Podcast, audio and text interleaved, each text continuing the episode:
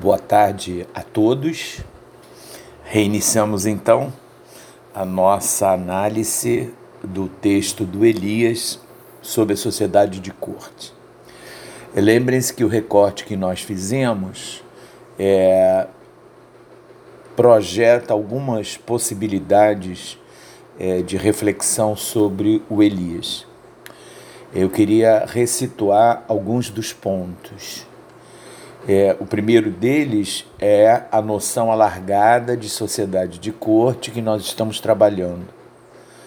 É, na medida em que esse conceito se vincula a uma proposição teórica que, que é expressa pela ideia de cultura de fronteira. É impossível imaginar que você possa trabalhar com sociedade de corte única e exclusivamente tomando a estrutura da corte, como se ela tivesse isolada de tudo aquilo que a envolve. É evidentemente que alguns pontos vão ceder a essa possibilidade de transbordamento, mas é impossível.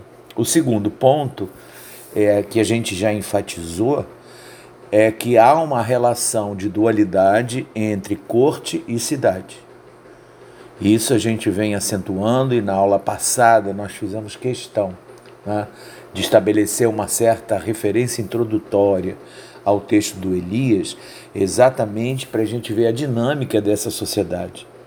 É, é impossível pensar essa sociedade de corte como alguma coisa tão rígida e tão estável como anuncia é, o Elias. Na, na, verdade, nós estamos tratando é, de um período chave para aquilo que nos interessa como possibilidade de desdobramento para uma sociedade capitalista. Os valores burgueses estão se aperfeiçoando, estão se definindo, estão começando a tomar forma. É, evidentemente que a tensão né, é alguma coisa praticamente natural e essa tensão gera, evidentemente, movimento. Então, para a gente poder entender a Europa do século XVII, né, a partir dessa perspectiva da sociedade de corte, é necessário que a gente trabalhe com essa noção alargada de sociedade de corte. Né. É, o outro aspecto, né, já mencionado aqui, é essa dualidade entre cidade e corte, que faz parte exatamente da exemplificação da tensão né, entre uma tradição aristocrática, que está também em movimento, e uma dimensão de renovação que vem com os valores burgueses. Então, esse dado é fundamental para a gente entender o século XVII. Não é para entender a cultura barroca como alguma coisa que está além de uma perspectiva puramente religiosa a própria dimensão religiosa, a igreja, o clero especificamente, também está envolvido nessa tensão e é necessário estabelecê-lo como um dado importante na, na análise desse período. É? é por isso a minha primeira questão com relação ao desenvolvimento que o Elias faz é, de sociedade de corte é essa dimensão meio estática né, disso. É, eu já fiz menção que isso é proveniente do modo pelo qual a sociologia generaliza. Elias é um sociólogo, evidentemente que é um excelente sociólogo, é? mas ele não tem essa possibilidade de ir além. A generalização é sempre necessária. Né? Ele está sempre fechando as coisas. Ao contrário, nós historiadores estamos procurando sempre abrir tentar entender que as verdades não são anteriores à argumentação.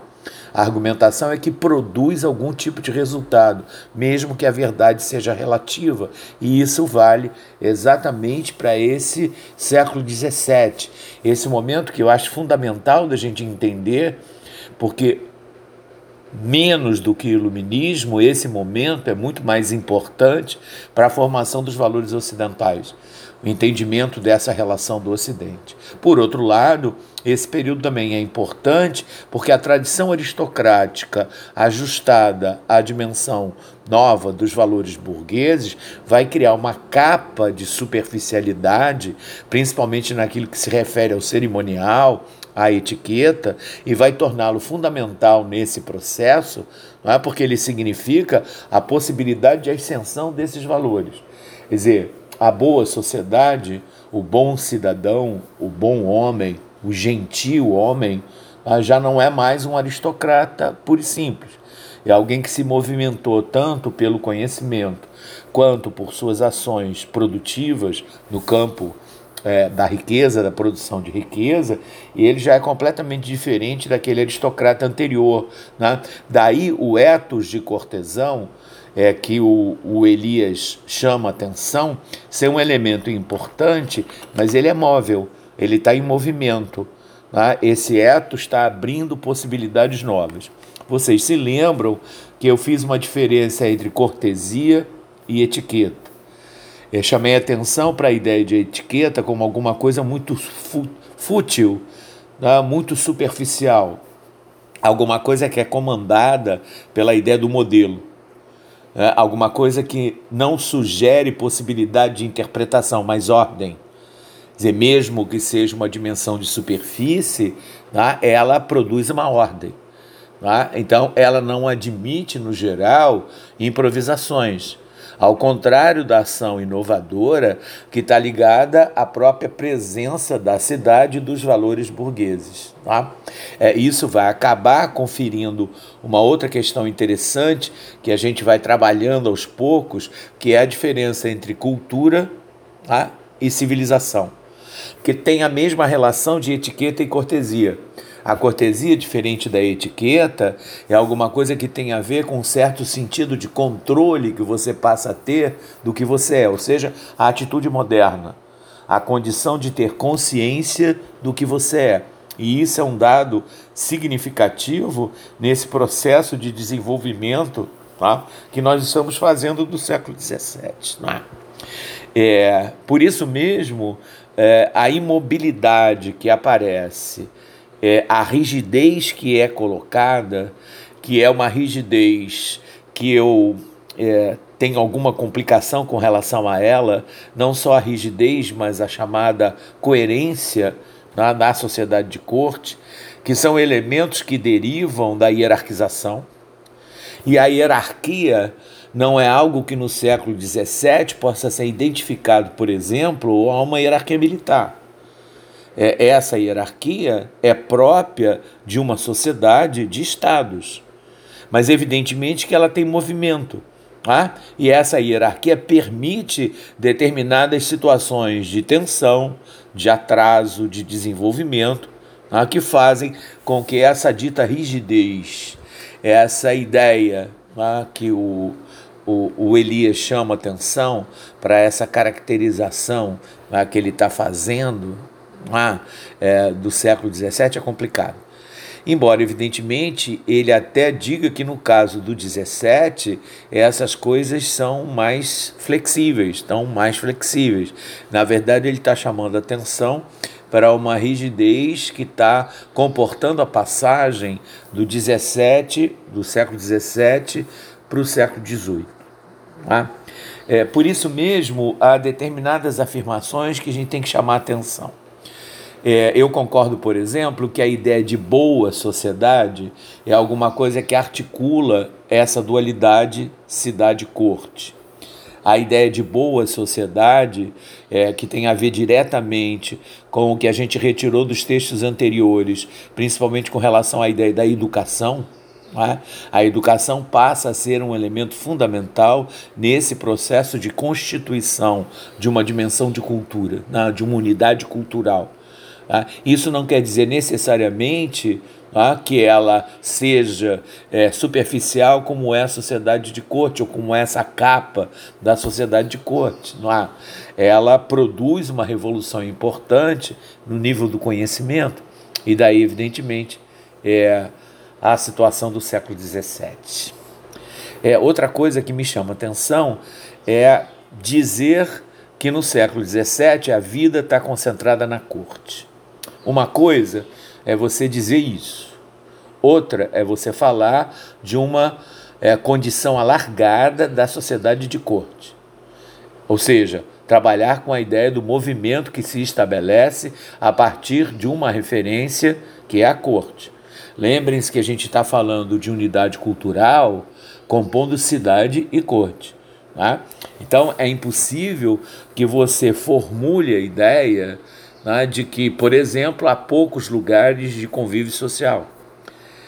Quer dizer, se você é, percebe esse movimento, evidentemente que a corte vai estar sendo afetada o tempo inteiro por uma série de questões que estão fora dela. Mesmo com a construção de Versalhes, Luís XIV não, não, é, não proíbe ah, ou não impede, melhor do que proíbe, a possibilidade desse movimento ocorrer. Ah, não é uma estrutura fechada o Palácio de Versailles, ao contrário, vai se tornar uma referência importante né, como centro né, de uma série de transformações que a França vai passar a partir desse momento. Lembrem-se que o Palácio de Versailles comporta né, uma referência política nova. É uma maneira de resolver as tensões né, de uma maneira totalmente nova. Né?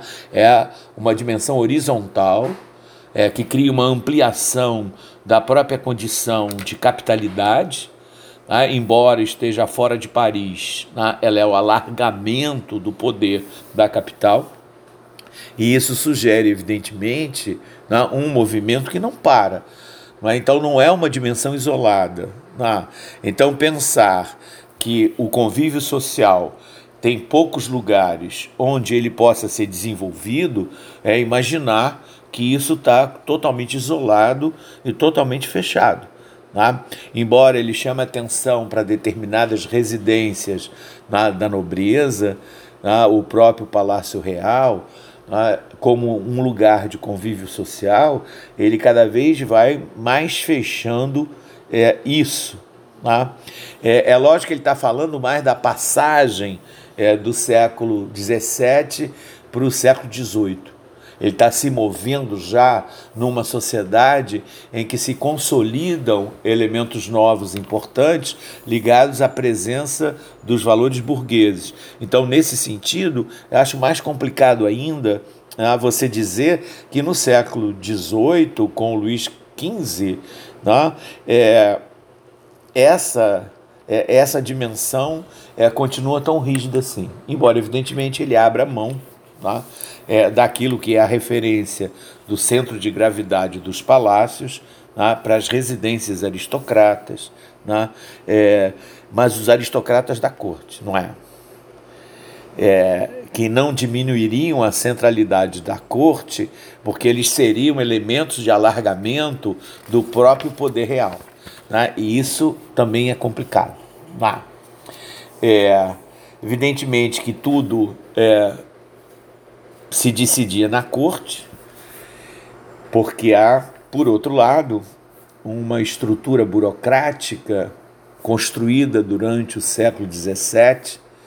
É, nós lemos o Antigo Regime e a Revolução, e vocês perceberam quantos elementos se constroem é, ao nível dessa estrutura social, dessa estrutura burocrática como maneira de alargar o poder tá? é, real.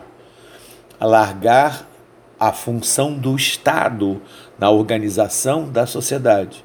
Lembrem-se que a proposta do Tocqueville né, e a pergunta que ele faz é por que a revolução ocorre na França, se na, na França há uma série de proposições de políticas públicas né, que vão encaixar no próprio movimento, no próprio desenvolvimento da sociedade francesa, inclusive nas áreas rurais. É? Quer dizer, é sempre bom lembrar das proposições do Tocqueville, da análise do Tocqueville. Agora, se constrói essa estrutura burocrática, é uma estrutura totalmente hierarquizada né, e extremamente disciplinada, em que há uma certa é, dimensão de corpo que essa burocracia desenvolve, principalmente porque, lembrem-se, ela está se transformando. E essa transformação é significativa porque ela está se abrindo para um tipo de racionalidade completamente diferente da racionalidade anterior. Né? Agora, essa racionalidade tem um conteúdo político.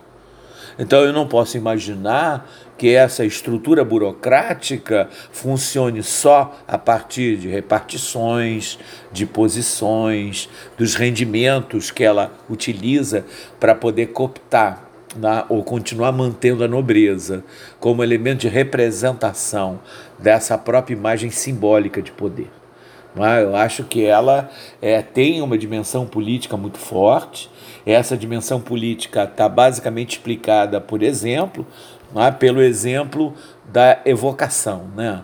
Ou seja, qualquer questão entre funcionários do Estado e sociedade em qualquer canto da França, é? era possível ao rei avocar, invocar para ele a possibilidade de julgamento das situações de descontrole, né, da acusação dos elementos da sociedade. Então vejam, a, a, centralidade e a disciplina e a ordem dessa estrutura administrativa é importante. Só que ela não é aquela sociedade de corte imaginada pelo Elias. Ela é muito mais ampla, muito mais é, significativa. É? É, é, evidentemente que ele tem razão de dizer que com o Luís XVI a corte começa a perder a sua condição é, de centro social, é, mas não porque ela tenha é, mudado de posição, mas porque a cidade ou a sociedade tá, cresceu no sentido de começar a considerar um projeto novo ah, um projeto que abre caminho para a possibilidade de uma revolução burguesa, como a revolução que ocorre na França. Não é? Então, é, é importante é, pensar isso. Tá? É, é, lógico que esse processo é, de passagem do 17 para o 18, esse alargamento da sociedade de corte, está colocado na, pelo, é, pelo Elias né, como um processo de descentralização né, é, do convívio social, mas como a gente já está partindo do pressuposto que ele existe, não é? ele é apenas consequência da evolução dessas trocas e principalmente do desenvolvimento daquilo que a gente chamou de unidade cultural. Não é? É, tudo aquilo que são as categorias chaves do 17 vão se ampliando, mas elas se ampliam no próprio 17, não apenas no 18. Não é? O final do 17 já representa isso de maneira clara. Não é? Lembrem-se da querela entre antigos e modernos. Lembrem-se da proposição importante de alargamento do conhecimento feito pelo próprio Luís XIV Lembrem-se de Molière, de Racine, da literatura francesa. Tá? Lembrem-se da formação das academias, ou seja, os lugares de convívio social, os lugares de produção de conhecimento já estão se alargando há muito tempo. Não Não é apenas no século XVIII que esses conceitos se alargam. Então, isso é um problema é, importante de ser considerado para a gente poder entender como é que isso é, se realiza. Ah, é, é lógico que o Elias percebe essa importância do século XVII, né? só que ele não trabalha esse movimento, né? é, não, não cria essa forma concreta de desenvolvimento. É lógico, eu concordo com ele que a sociedade de corte se forma no 17, a partir principalmente é, do Luís XIV. Isso é, acho que ninguém tem dúvida e todos nós sabemos disso. Né? É, mas depois de fazer essa possibilidade de alargamento, né, ele vai de novo trabalhar essa dimensão é, interior aos lugares é, da chamada sociedade de cortes. Né? É, o exame é, do Palácio Real, centro da corte, né? e da sociedade de corte para ele, é, porque ele não trabalha com uma, um conceito alargado de sociedade de corte, é o Palácio de Versailles. É, esse grande complexo né, é, que reúne a máquina do Estado, né, que produz uma tipologia específica né, que se alargará sobre a sociedade. Dizer, esse microcosmos chamado Palácio de Versailles, né, ele tem um movimento tão intenso né, que acaba produzindo uma dimensão de ritualidade para a França inteira né, e principalmente para a cidade. Né? Desculpem, só que lembrem-se, essa relação produz uma cultura de fronteira, ou seja, trocas entre cidade e corte. Tá? É, ele vai desenvolver toda uma análise de, do que é esse palácio, não é? mostrando até no sentido arquitetônico como é que as coisas funcionam em termos de relação de ordem, no sentido da definição de hierarquias ou de dimensões de poder. Tá? Mais do que isso, ele chama atenção para algumas referências que são importantes e que têm como referência a cidade e que é a ideia da monumentalidade. Veja, se você isola o palácio, lá ele não tem monumentalidade. A monumentalidade não está para dentro, simplesmente, está para fora. Então, quando você diz de monumentalidade ao analisar esse isolamento da sociedade de corte, você está imaginando tá, que a monumentalidade é aquilo que segura a organização interior dessa sociedade. Mas lembrem-se que todas as relações de hierarquia, tá, é, seja quem chega primeiro na, na, na, no quarto do rei, é, todo esse processo ritualístico, desenvolvimento da etiqueta, tá, ele tem um movimento, ele precisa ser compartilhado. Quer dizer, para se entender como essas coisas são admiradas pela sociedade, e como isso acaba se integrando à sociedade, eu tenho que ter notícias do rei, eu tenho que ter notícias do palácio. Ou seja, esse jogo, esse movimento né, que vai gerar prestígio, vai gerar poder, ele tem uma plateia.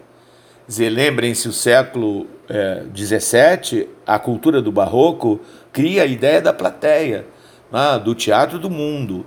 Né? Então é necessário que essas coisas sejam é, vistas, sejam sabidas, sejam entendidas. Né?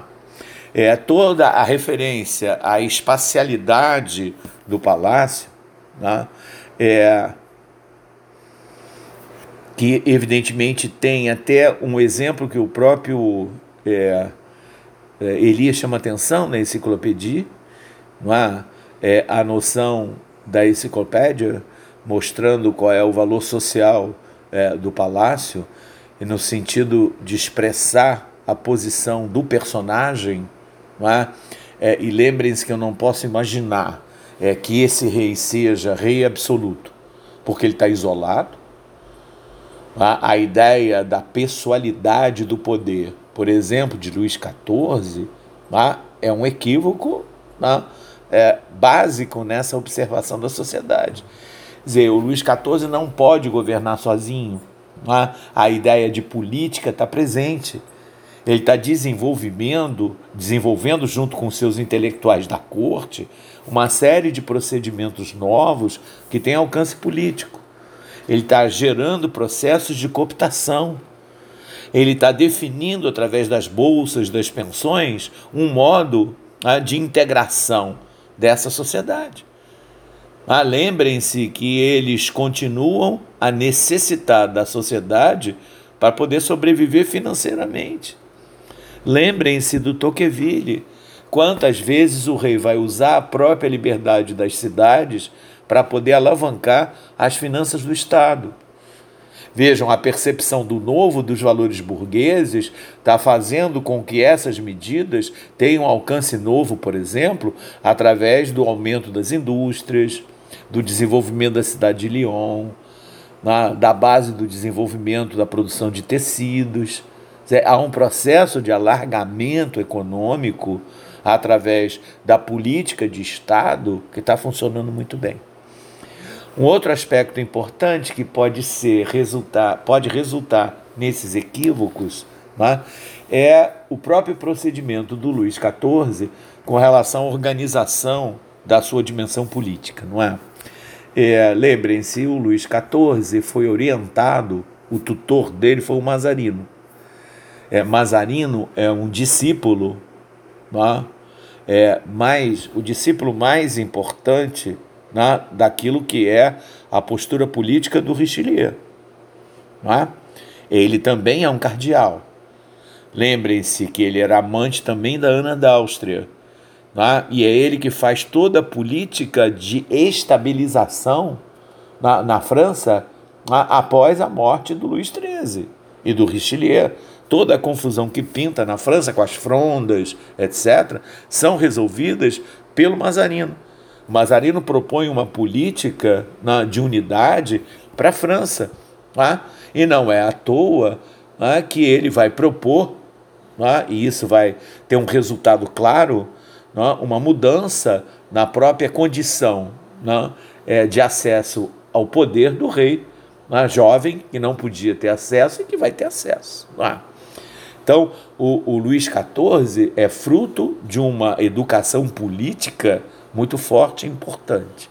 Além disso, lembrem-se, uma das modificações principais é, que o Luís XIV faz é eliminar a figura do primeiro-ministro. Veja, a tradição de França era o rei ter um primeiro-ministro. O Luís XIV acaba com a figura do primeiro-ministro. Ele né, vai evocar a imagem né, da própria condição de juntar rei à França, é, no sentido de eliminar qualquer barreira entre ele e a sociedade, entre ele e os seus súditos. Não é?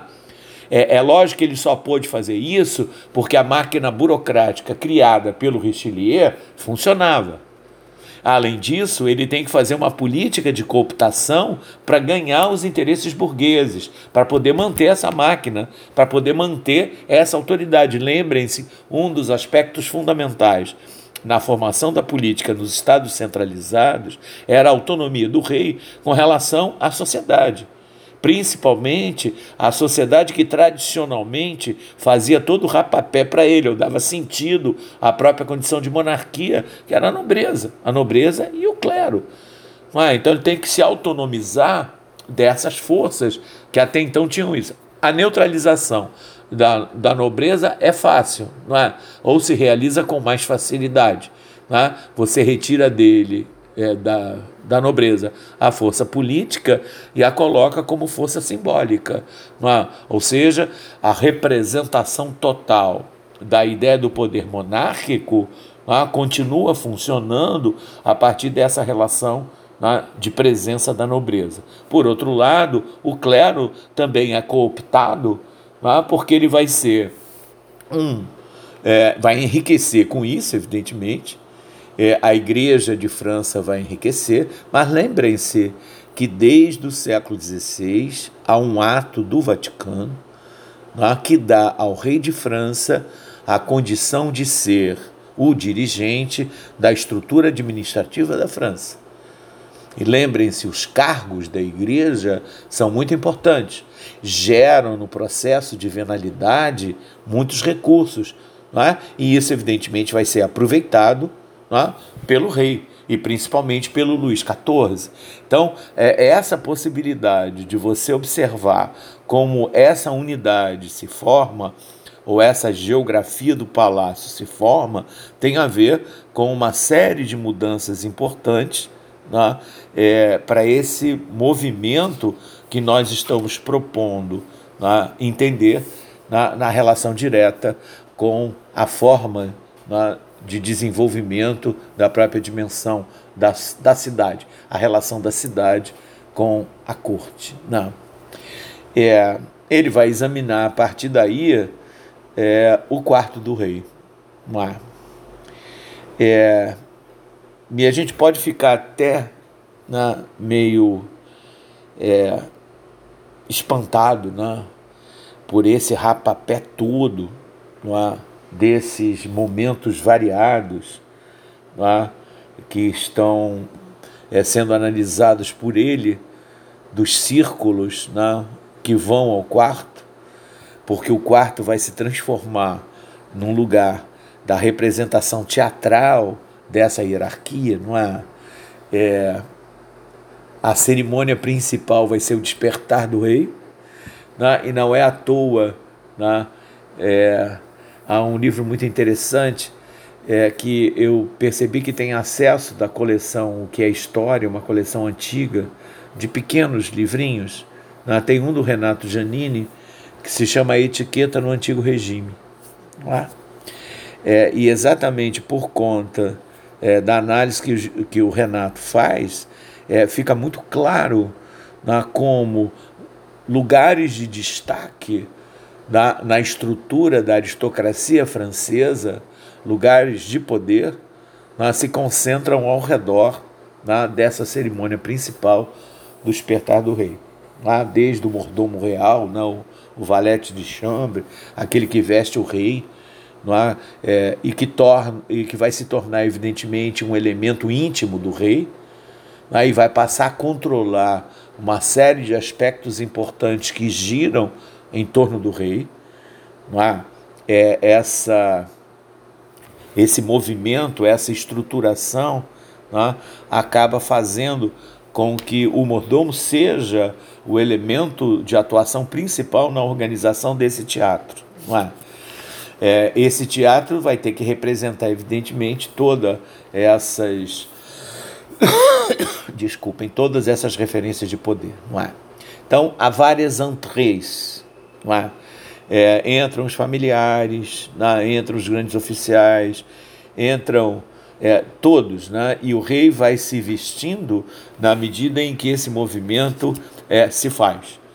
Na, na segunda, na terceira entrée, ele já está de pé e vestido. Na quarta, ele já está calçado, e assim por diante. Né? Você vai vendo como esse movimento é interessante, né? é, como isso funciona e como esses lugares são disputados, não é? é esse ritual de vestir e de despir, não é? A racionalidade da cerimônia, lembrem-se, são atores né, que estão funcionando como protagonistas dessa dimensão do poder do rei. Né, no fundo, o rei é extremamente melancólico e isolado. Né, toda essa hierarquia acaba fazendo com que o rei não tenha tempo para ele, né, de alguma maneira.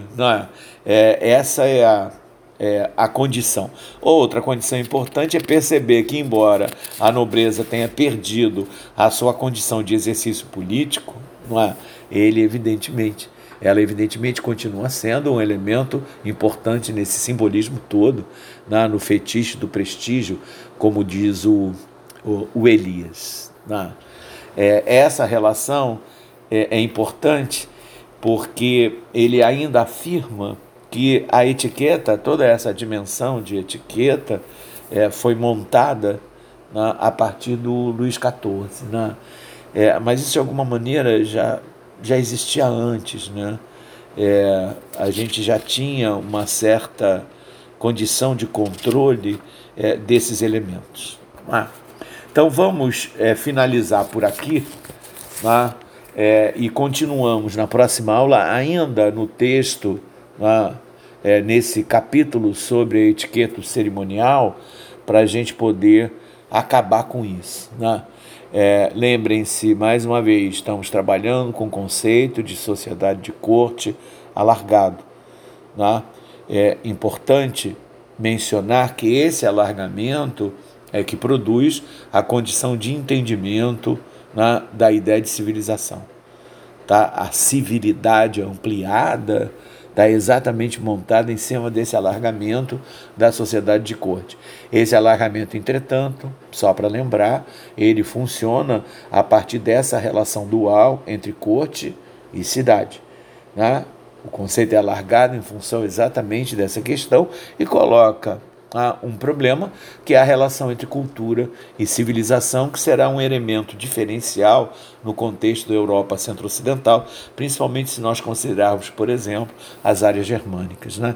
E isso vai permanecer como questão né, durante todo o 18 e no 19. Né?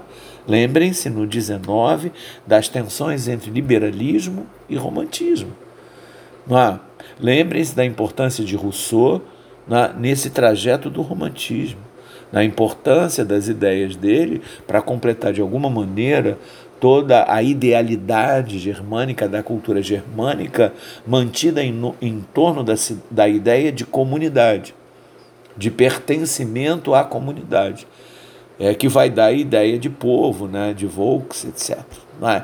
Então, é, com isso a gente faz esse arranjo final e na próxima aula continuamos a trabalhar essas questões. Muito obrigado, até a próxima aula.